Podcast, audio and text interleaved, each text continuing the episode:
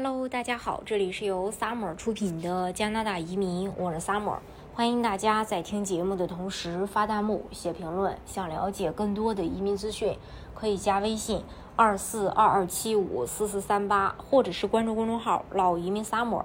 关注国内外最专业的移民交流平台，一起交流移民路上遇到的各种疑难问题，让移民无后顾之忧。加拿大在官方的 Twitter 账户里再次提醒所有移民申请人。如果申请人的个案被批准，申请人务必在移民登录纸过期之前登陆加拿大。如果你的移民登录纸过期，而且你还没有呃登陆加拿大，你必须要重新再去提出申请。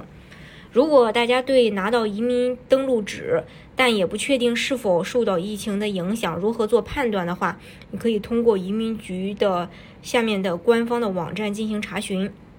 也就是从二零二一年六月二十一日起，如果你持有有效的这个呃 COPR 前往加拿大，无论我们在什么日期签发的 COPR，你都将不受旅行限制。你要确保呃你的这个呃移民登录纸，也就是 COPR 到期之前使用它。当移民局批准你的申请后，你必须在呃移民登录纸文件的到期日之前前往加拿大，成为永久居民。然后移民登录纸到期后，如果你仍想移民加拿大，你需要递交新的永久居留申请，支付所有费用，以及再次申请时要满足该项目的要求，以递交申请时为准。所以基本上可以判断，一旦错过了移民登录纸的有效期的话，基本上你就很难再符合原项目的要求了。像父母担保移民这种，还有配额。运气抽签儿和时效性的项目错过了就会就会很麻烦。如果你是省提名的申请人，绝大多数情况下省提名证书都已经过期了。如果想重新再递交联邦申请，那就必须向省移民厅要求延期证书时。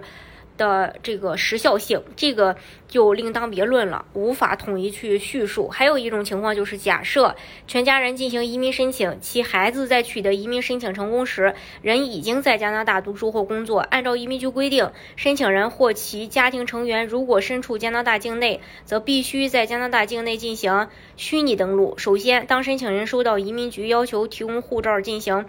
取移民签信函时，必须在五天内向当地移民局提出具体哪位家庭成员正在加拿大境内。确认后，该成员会在申请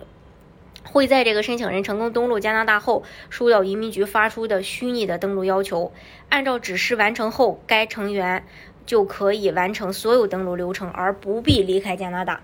这是关于这一点。大家如果想具体去了解加拿大的移民政策的话呢，可以加微信二四二二七五四四三八，或者是关注公众号“老移民 summer”，关注国内外最专业的移民交流平台，一起交流移民路上遇到的各种疑难问题，让移民无后顾之忧。